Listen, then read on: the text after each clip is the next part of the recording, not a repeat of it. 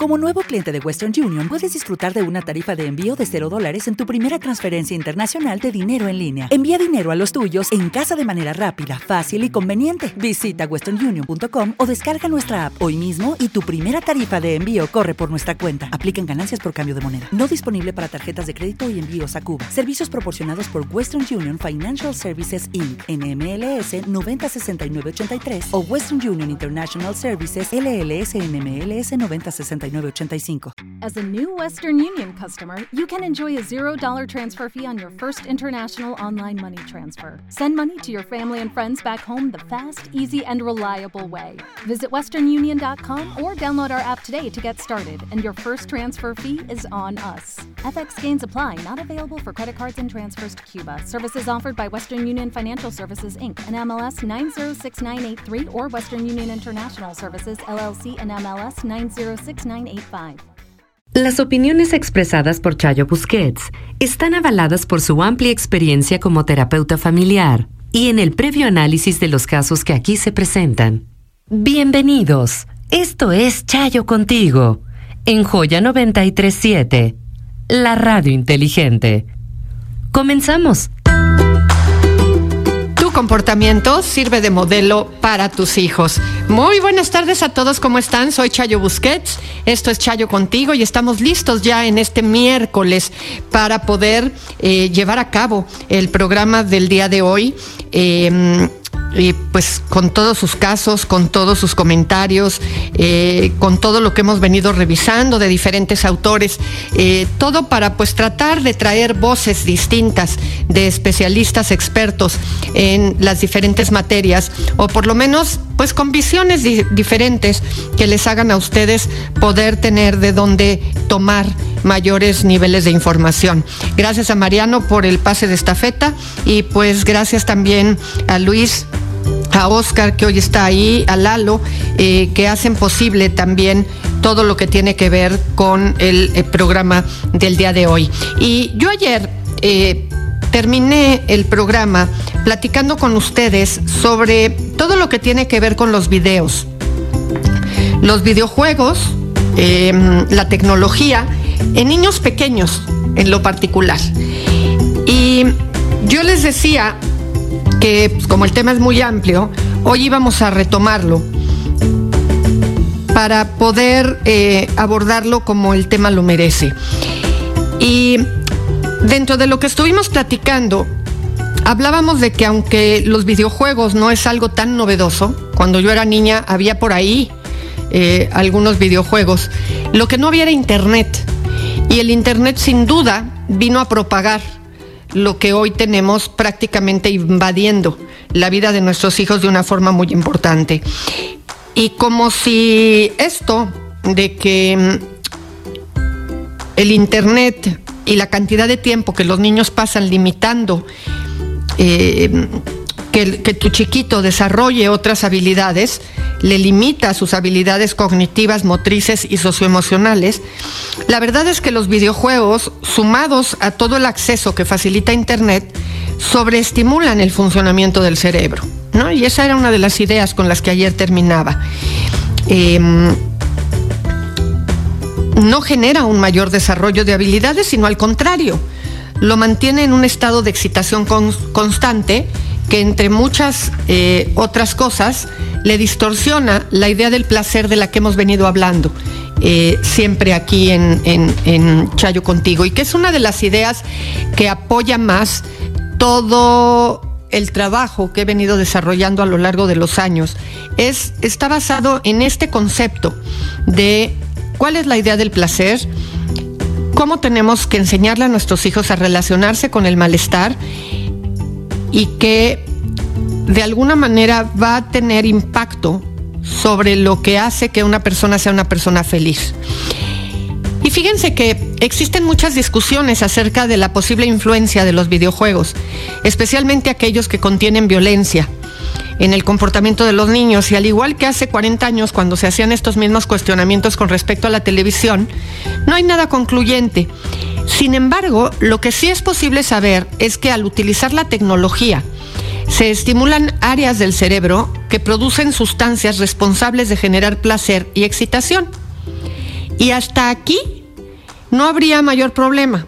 Justo eso es lo que nos generan a lo largo de la vida las experiencias de las que más disfrutamos y que nos hacen pensar que la vida vale la pena.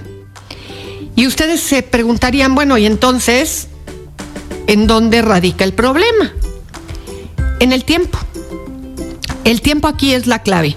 La cantidad de tiempo que los niños pasan haciendo uso de la tecnología es un problema de gran magnitud y no estamos alcanzando a percibir en su adecuada dimensión qué impacto tiene.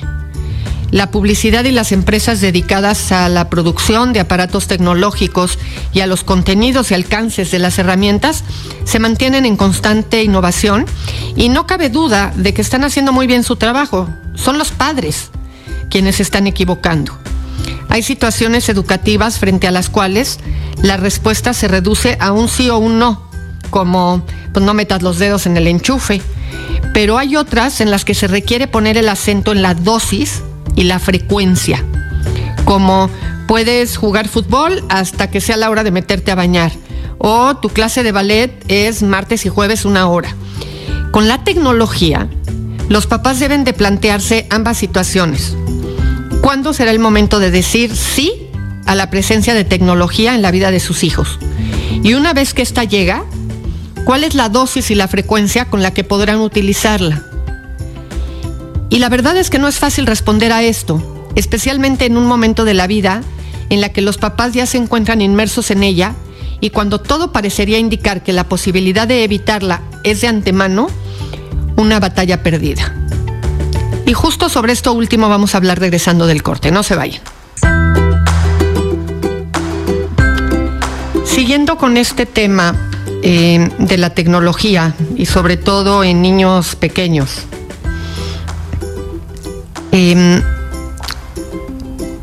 hablábamos de que parecería que como la tenemos inmersa nosotros en nuestra vida adulta como adultos, ¿no? Eh, se vuelve más complicado porque entonces resulta que, ay, pues entendemos que es bien divertido, ¿no? Y que habría que darles chance. Y justo esto es lo más preocupante porque unos padres convencidos de que no pueden hacer nada, y aunque es verdad que todos debemos de aprender a adaptarnos a los cambios que presentan en la vida, en este caso a la tecnología, también es cierto que debemos de ir haciendo la parte que nos toca. Es decir, a los niños suele gustarles los dulces y no se trata de privarlos de ellos, sino de enseñarles a relacionarse con ellos. Lo mismo sucede con la tecnología. Los dispositivos se compran y los servicios de Internet se contratan. Es decir, son resultados de decisiones tomadas y comportamientos específicos. Sin embargo, a pesar de que los mismos papás pueden llegar a estar molestos y ser críticos del comportamiento de los hijos frente al manejo de la tecnología, viven impotentes e incapaces de poder tomar medidas al respecto. No es el tema aquí hacer un estudio sociológico o antropológico al respecto, sin embargo, sí es importante hacer conciencia de esto, porque de lo contrario, aquello que sí está en manos tuyas se abandona y por lo tanto la influencia que sí es posible tener, no la ejerces. Dejando a los chicos en manos de la influencia y el impacto de la tecnología. Es decir, es real que las circunstancias se empujan hacia el manejo de la tecnología y muchas veces incluso la han incorporado como una herramienta de trabajo. Sin embargo, eso no, no justifica que los padres se queden sin hacer nada al respecto. ¿Es difícil? Sí, claro que sí y mucho, sobre todo porque nos confronta con una realidad que no nos gusta aceptar y de la que hemos hablado anteriormente en este programa. Educar implica invertir tiempo. Y en este caso en particular, educar implica supervisar. Así que si solo nos quedamos con esa idea, pregúntate cuánto tiempo dedicarían tus hijos a la tecnología si solo tuvieran permiso para utilizarla cuando tú pudieras estarlo supervisando a ellos? Y seguramente la respuesta, sea cual sea, sería por mucho menos del tiempo que hoy dedican. Y un chico, hasta sexto de primaria, no tendría que estar en la tecnología si no está siendo supervisado por un adulto. Ahora, por otro lado, es importante que estés consciente de que facilitar el uso de la tecnología a los niños tiene un impacto importante en la inhibición de su creatividad, que es una de las habilidades esenciales en el desarrollo del cerebro, ya que de ahí se desprenden muchas de las herramientas para una buena em, calificación, eh, lo voy a poner de otra manera, para un buen rendimiento académico, así como habilidades de adaptación y desarrollo socioemocional, que es lo que hoy se conoce tanto como inteligencia emocional. Así es que si eres de los padres de familia que no desean la tecnología en edades tempranas de tus hijos, solo tienes que cuidar no prestarle tu teléfono celular para que se entretenga informarte de los colegios, que siguen siendo muchos, que no han incorporado la tecnología como una herramienta de trabajo, por lo menos durante los primeros años, incluyendo en mucho a la primaria. Mañana vamos a platicar sobre algunas sugerencias que te puedo dar de cómo introducir la tecnología y cómo y en qué momento saber cuando tu hijo ya tiene un problema en el manejo de la tecnología. Porque, como muchas veces me dicen, ay, pues es que sí, sí es cierto, pero la verdad ya parecería, que en mi vida es tarde. No, nunca es tarde. Todos somos reeducables y tus hijos son reeducables. Estás en Chayo contigo, soy Chayo Busquets y esto es Joya 937. Volvemos.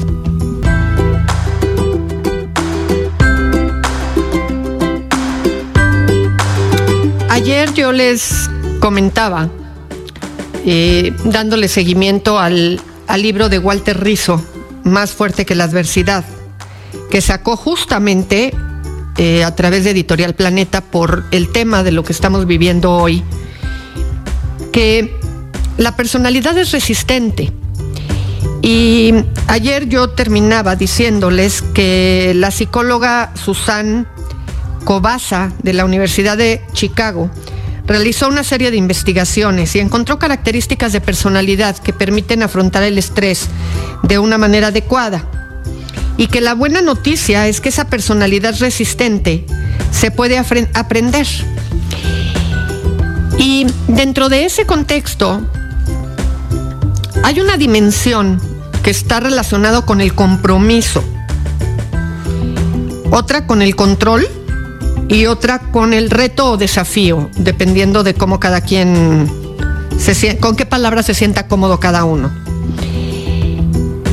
En el compromiso se trata de implicarse con las cosas, con las personas y con los eventos.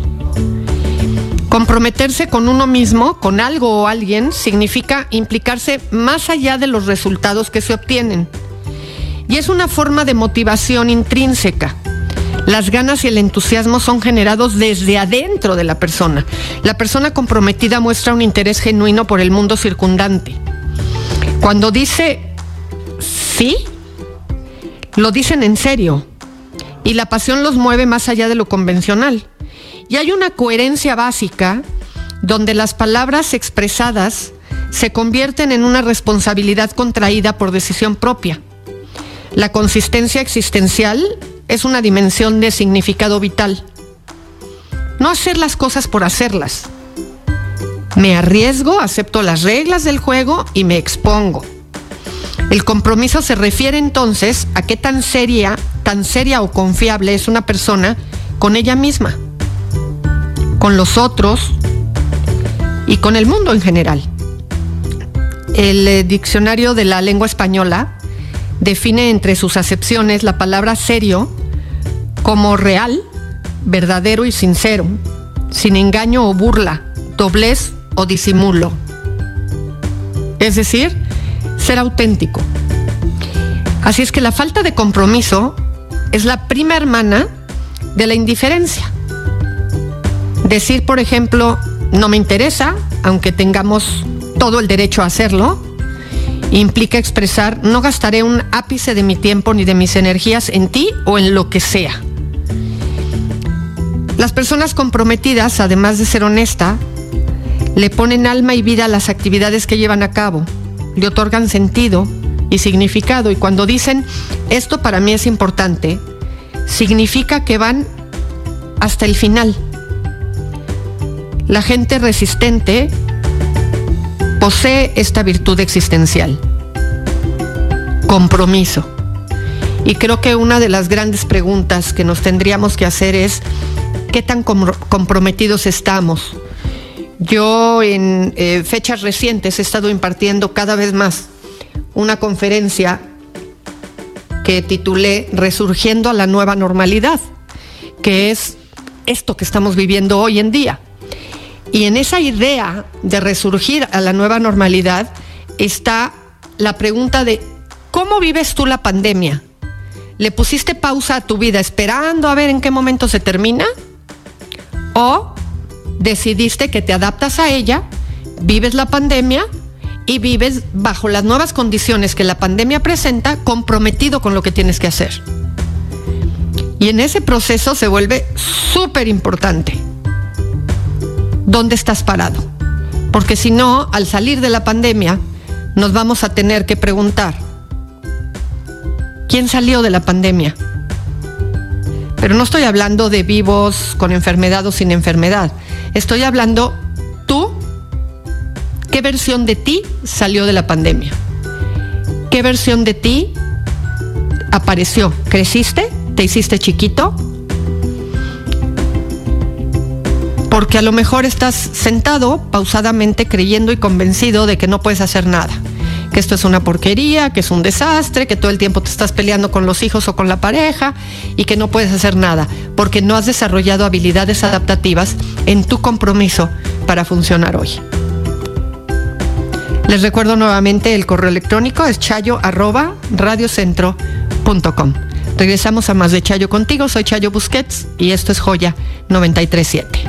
Y yo quiero recordarles que para hacer llegar cualquier pregunta, comentario, situación eh, sobre la que quieran algún consejo, está el correo electrónico chayo arroba radiocentro.com o lo pueden hacer también a través de la página de Facebook que es eh, en donde aparezco como Rosario Busquets. Em, ahí le dan seguir y en em, em, el sobrecito que aparece arriba donde hay conversaciones privadas para que no queden expuestos, pueden también hacerlo llegar, porque no todo el mundo sabe usar el correo electrónico o no todo el mundo tiene correo electrónico. Entonces, con esas dos alternativas, con muchísimo gusto, yo recibo, leo y voy dando respuesta poco a poco aquí a través del programa. Regresamos con más. Yo soy Chayo Busquets, esto es Chayo contigo y es Joya 937. No te vayas. La adolescencia y sus temas están en Chayo contigo. Quédate con nosotros. Estás escuchando Joya 937. Joya 937. Estás escuchando Joya 937. Joya 937. Estás escuchando Chayo contigo en Joya 937, la radio inteligente. Estamos de regreso y mm, como se los prometí y lo hemos cumplido, le hemos dado seguimiento a este libro de No son micromachismos cotidianos.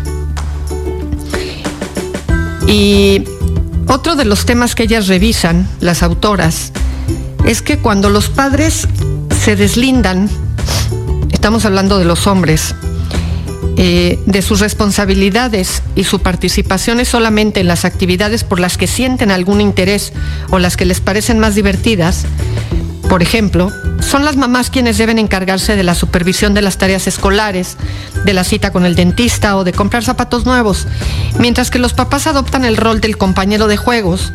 Son divertidos, son quienes se ocupan de comprar helados, de las cosquillas, de los partidos de fútbol.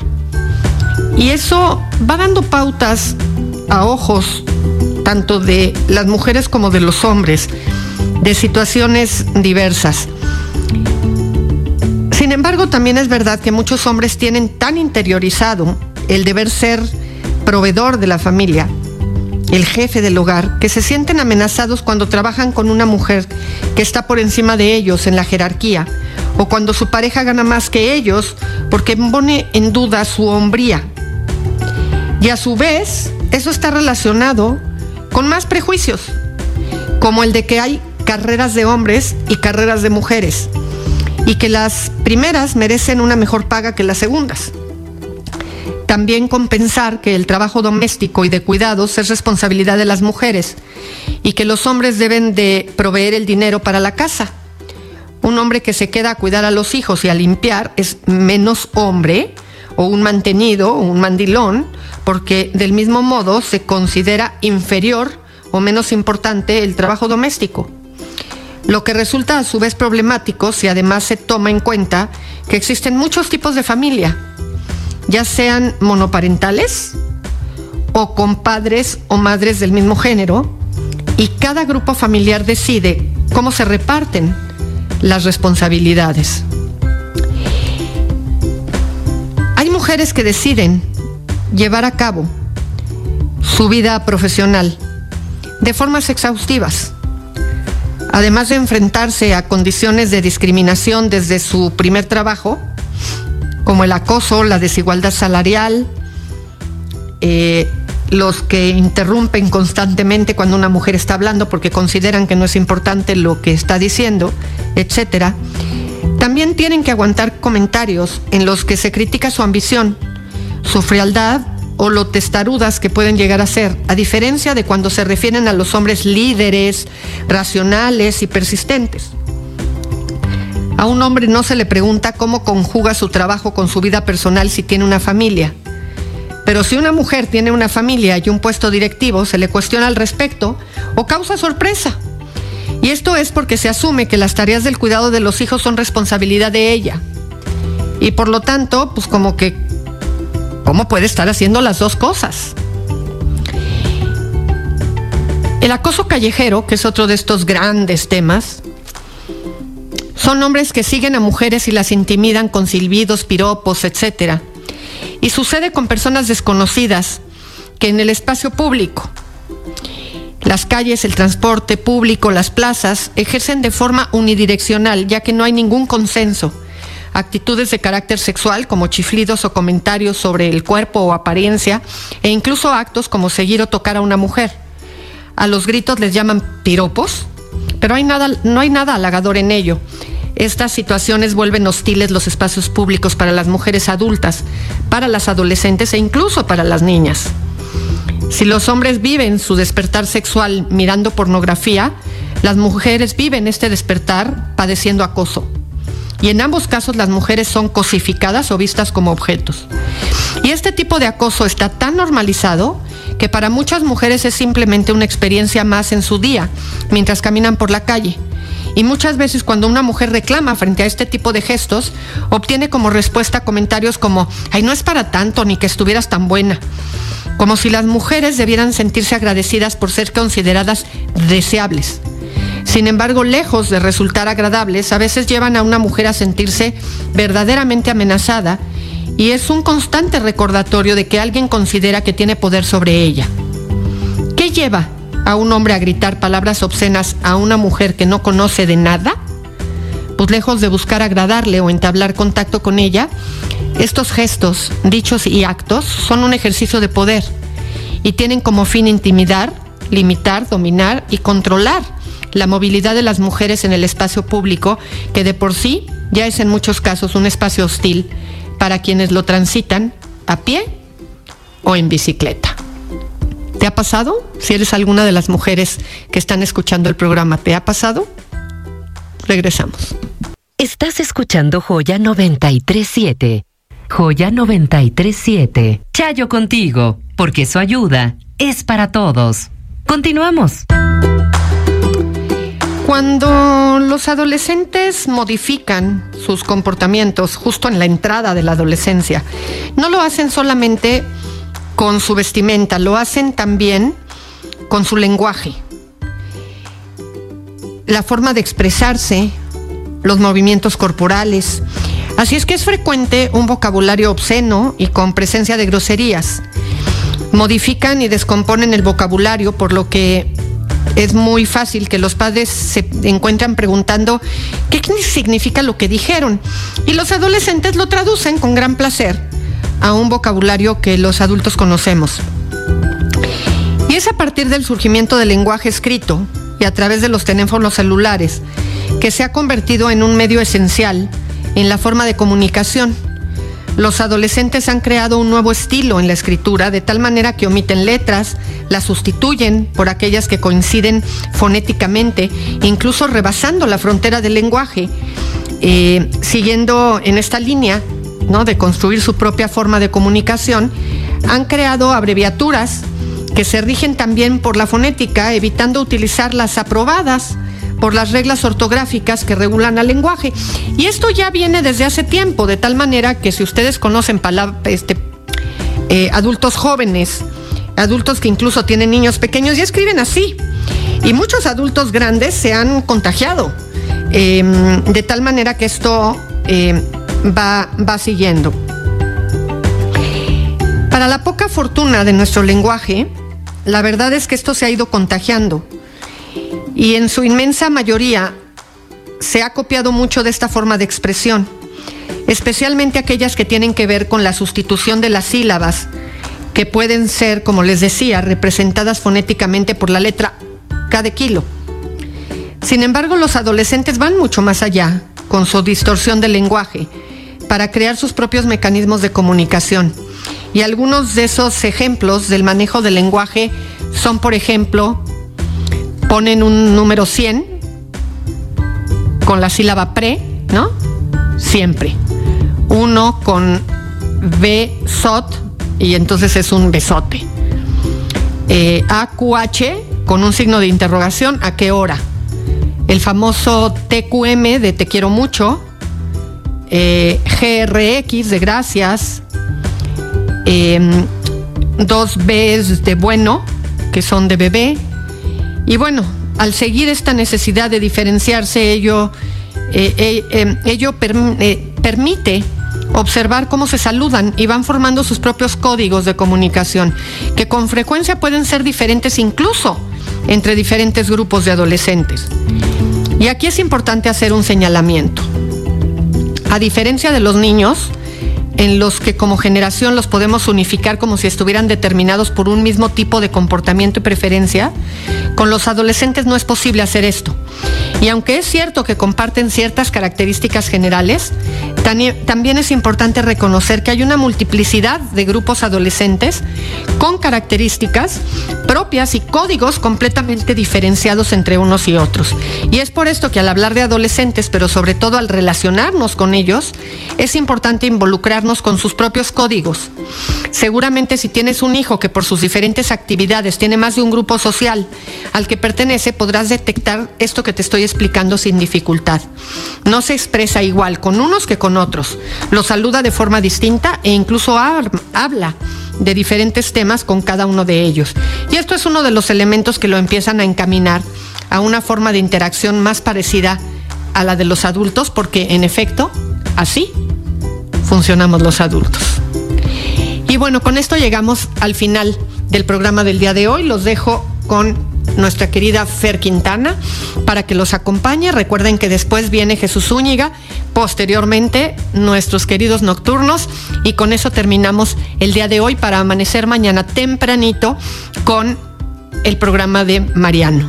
Hoy con Mariano y en esta semana de festejo por sus 21 años que el próximo domingo se cumplen. Así es que estamos de celebración. Yo soy Chayo Busquets, esto fue Chayo contigo. Abre tu corazón, dona tus órganos. Recuerda que todos los tuyos también podrían necesitarlos. Chayo contigo está en Joya 937, de lunes a viernes a la una de la tarde. Lucky Land Casino asking people what's the weirdest place you've gotten lucky. Lucky? In line at the deli, I guess. Aha, in my dentist's office.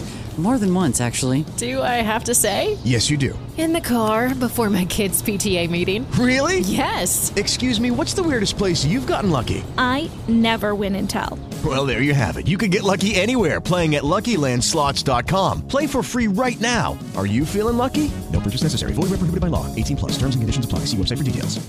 With the Lucky Land Slots, you can get lucky just about anywhere. This is your captain speaking. Uh, we've got clear runway and the weather's fine, but we're just going to circle up here a while and uh, get lucky. No, no, nothing like that. It's just these cash prizes add up quick. So I suggest you sit back, keep your tray table upright, and start getting lucky. Play for free at LuckyLandSlots.com. Are you feeling lucky? No purchase necessary. Void where prohibited by law. 18 plus terms and conditions apply. See website for details.